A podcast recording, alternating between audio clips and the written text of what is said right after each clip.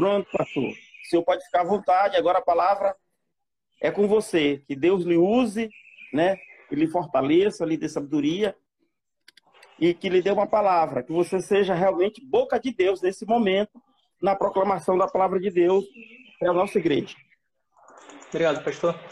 É, desejo um bom dia a todos, a graça e a paz aos irmãos. Assim, eu vou me apresentar mais uma vez. Eu tive pregando recentemente no culto dos jovens, mas para quem não me conhece, eu tenho frequentado a igreja acho que no último ano. Eu, meu nome é Matheus, eu sou pastor ordenado desde 2016. Eu fiz estudei pelo Seminário do Sul, lá no Rio de Janeiro, e ultimamente voltei para casa. Então agradeço o pastor pela oportunidade de estar trazendo um pouco da palavra de Deus para compartilhar com os irmãos. Hoje eu queria compartilhar a palavra de Deus no texto que se encontra em Salmo número 126. Salmo de número 126. Diz assim, eu vou estar lendo segundo a tradução da Bíblia de Jerusalém, que diz assim: Quando Yahvé fez voltar os exilados de Sião, ficamos como quem sonha. A boca se encheu de riso e as línguas de canções. Até entre as nações se comentavam, Yahvé fez grandes coisas por eles. Yahvé fez grandes coisas por nós, por isso estamos alegres. Yahvé faz voltar nossos exilados, como torrentes pelo Negev. Os que semeiam com lágrimas, ceifam em meio a canções. Vão andando e chorando, ao, lavar, ao levar a semente. Ao voltar, voltam cantando e trazendo os seus feixes. Amém. Esse, particularmente, é um dos salmos que eu acho mais bonitos. E ele faz parte de um grupo de salmos que são chamados salmos é, cânticos das subidas. Esses cânticos eles vão desde o Salmo 120 até o Salmo 134. E eram salmos que eram cantados pelos peregrinos a caminho de Jerusalém, quando eles subiam para Jerusalém, principalmente durante as festas anuais. Jerusalém ela ficava localizada entre montanhas de Judá. O Salmo 126 ele fala sobre o exílio babilônico, narra as lutas dos repatriados e as suas dificuldades para a restauração de Israel. A união de Israel estabelecida por Davi, ela vai terminar com o reinado de Salomão. Roboão assumiu o trono e dez tribos separam-se para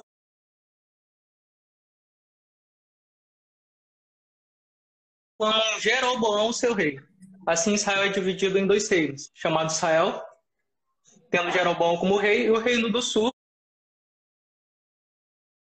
chamado Judá, feito por duas. O reino do norte ele vai terminar em 721 com a tomada de Samaria pelos assírios. O reino de Judá ele termina em 785, quando Jerusalém é saqueada e parte da população é deportada para a Babilônia. Com a conquista da Babilônia por Ciro, os judeus eles podem retornar do exílio e reconstruir o seu templo. É, o texto que nós lemos, ele fala sobre o passado, ele fala sobre o presente, sobre dificuldades, sobre esperança, sobre gratidão. E pensando nisso, eu fico pensando que no começo do ano a maioria de nós estávamos cheios de planos, expectativas para o futuro, mas talvez nem o mais pessimista estivesse projetando o cenário em que nos encontramos. As mudanças prometidas para um ano novo seriam tão conflitantes com o que nós projetamos com a realidade que nós estamos vivendo.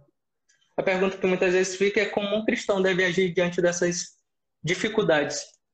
Assim, o primeiro ponto que eu queria trazer, pensando nessa reflexão, é de que nós devemos acreditar que em breve nós celebraremos. É, como assim celebrar num momento de num momento desses, de onde tirar essa alegria, né? O salmista aqui, ele olha para o presente talvez se aflija com a situação, assim como nós olhamos mas ele olha para o passado e ele fica extasiado. A liberdade tão esperada e inesperada se realizou. O salmista chega a dizer que era como um sonho. Deus fez grandes coisas no passado e Deus continua a fazer grandes coisas por nós. Amém. A maior alegria que nós podemos ter é a nossa salvação. É... é única e exclusivamente expressão do grande amor de Deus. E isso é um motivo para nós celebrarmos.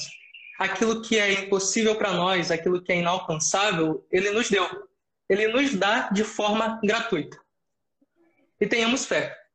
Tenhamos fé que esse momento conturbado vai passar. Da mesma forma como uma tempestade se levanta no horizonte, ela desaparece. Deus fez grandes coisas por nós. Por isso nós estamos alegres. Deus fez grandes coisas por nós e Deus continua a fazer grandes coisas por nós. Por isso nós devemos nos alegrar. A diferença do cristão é essa, que mesmo em meio a dificuldades, ele tem a certeza da vitória. A diferença do cristão é esse, porque ele sabe que dentro de um barquinho onde a tempestade balança de um lado para outro, mas se Jesus estiver dentro desse barquinho, é o lugar mais seguro em que nós podemos nos encontrar. Se Jesus estiver no nosso barquinho, mesmo no meio de uma grande tempestade, ele tem poder para acalmar os ventos e o mar e eles lhe obedecem. É nesse Deus que nós acreditamos e é a Ele que nós celebramos. Amém. Um outro ponto que nós podemos destacar é que nós precisamos continuar orando. Orar é uma condição que deve ser permanente na vida do cristão. Nós não devemos parar em meio a dificuldades. Muitas vezes a gente procura a igreja porque a gente quer receber algo em troca, né?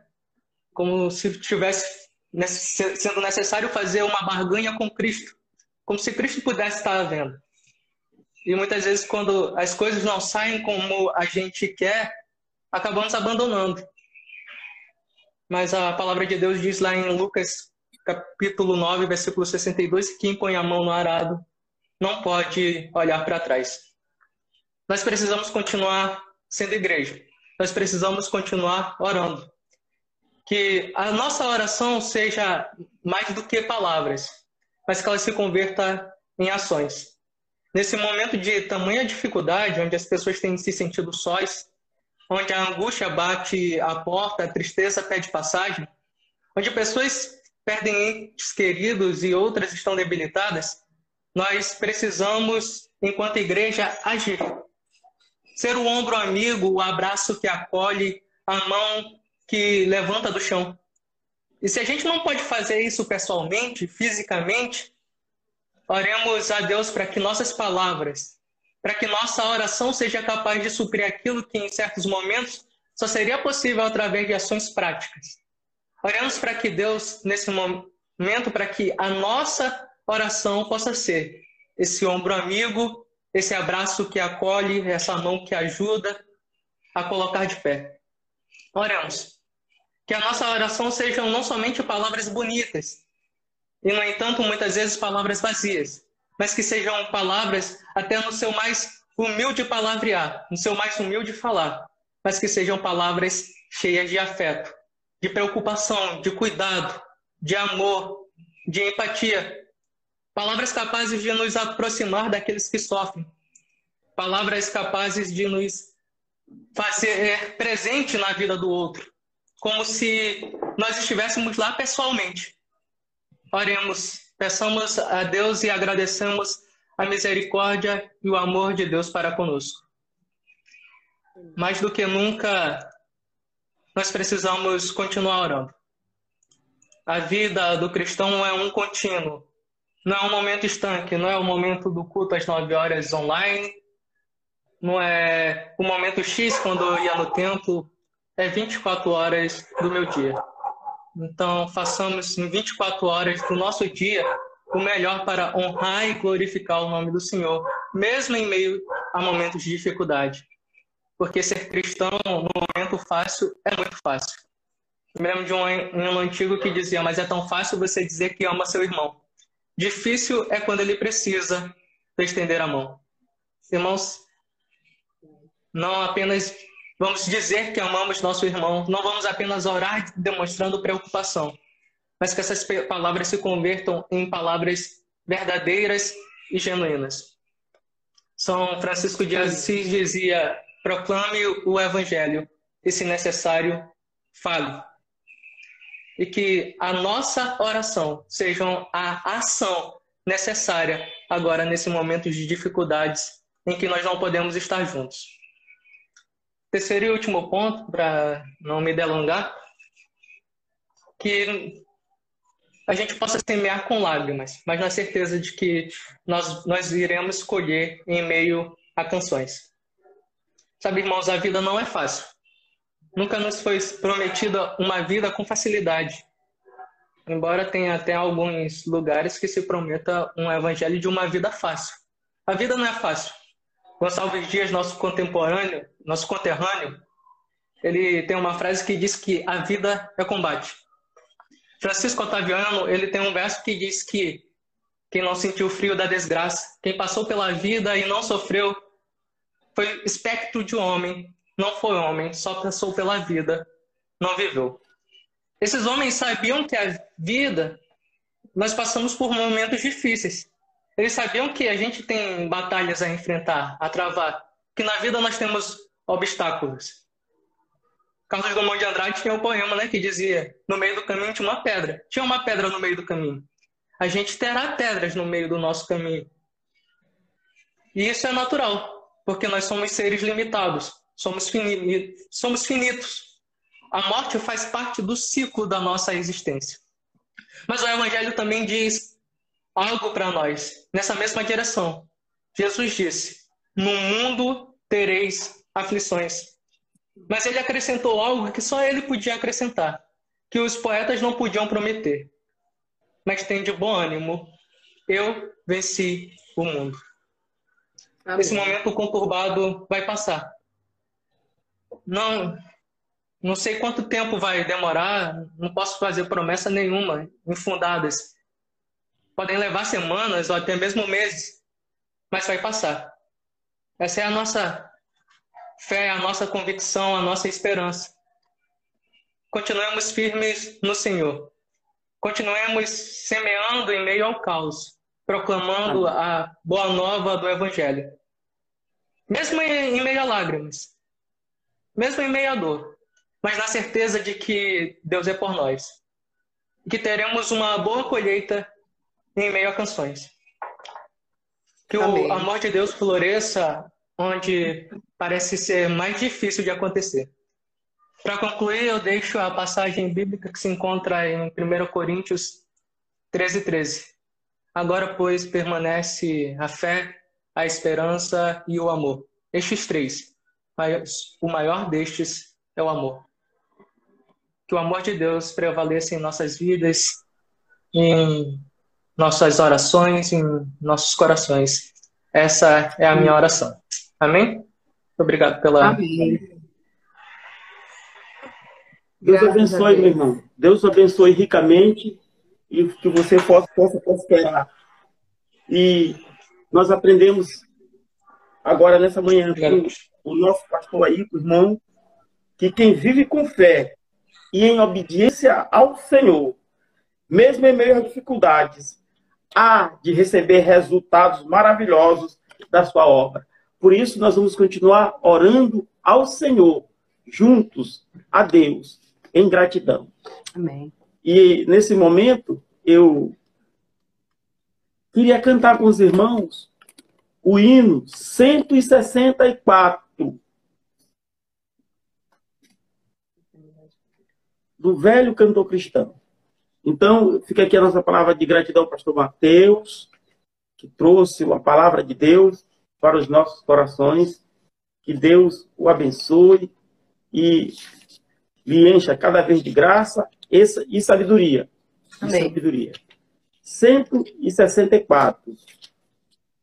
Já, o lindo hino.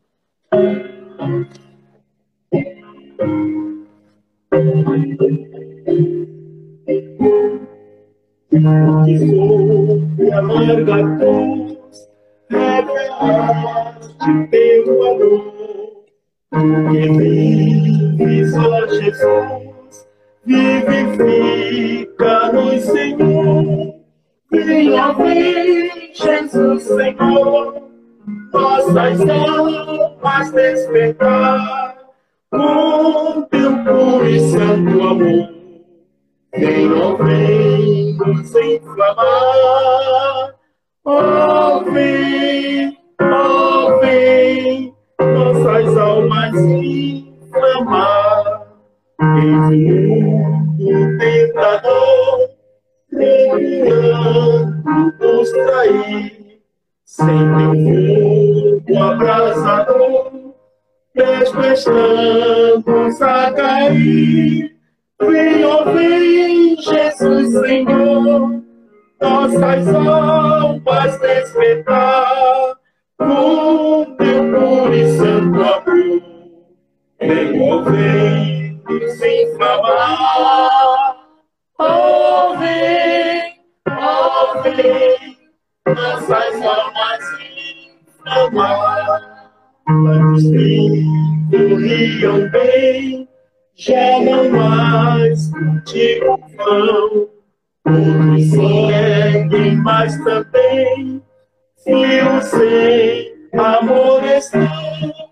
Vem, Jesus Senhor, nossas almas despertar com teu puro e santo amor.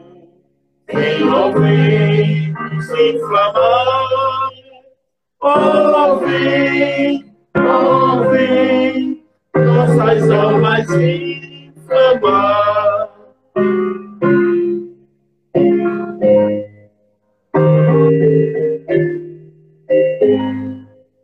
Vem agora consumir tudo quanto, Salvador, quer altivo resistir até o do Senhor.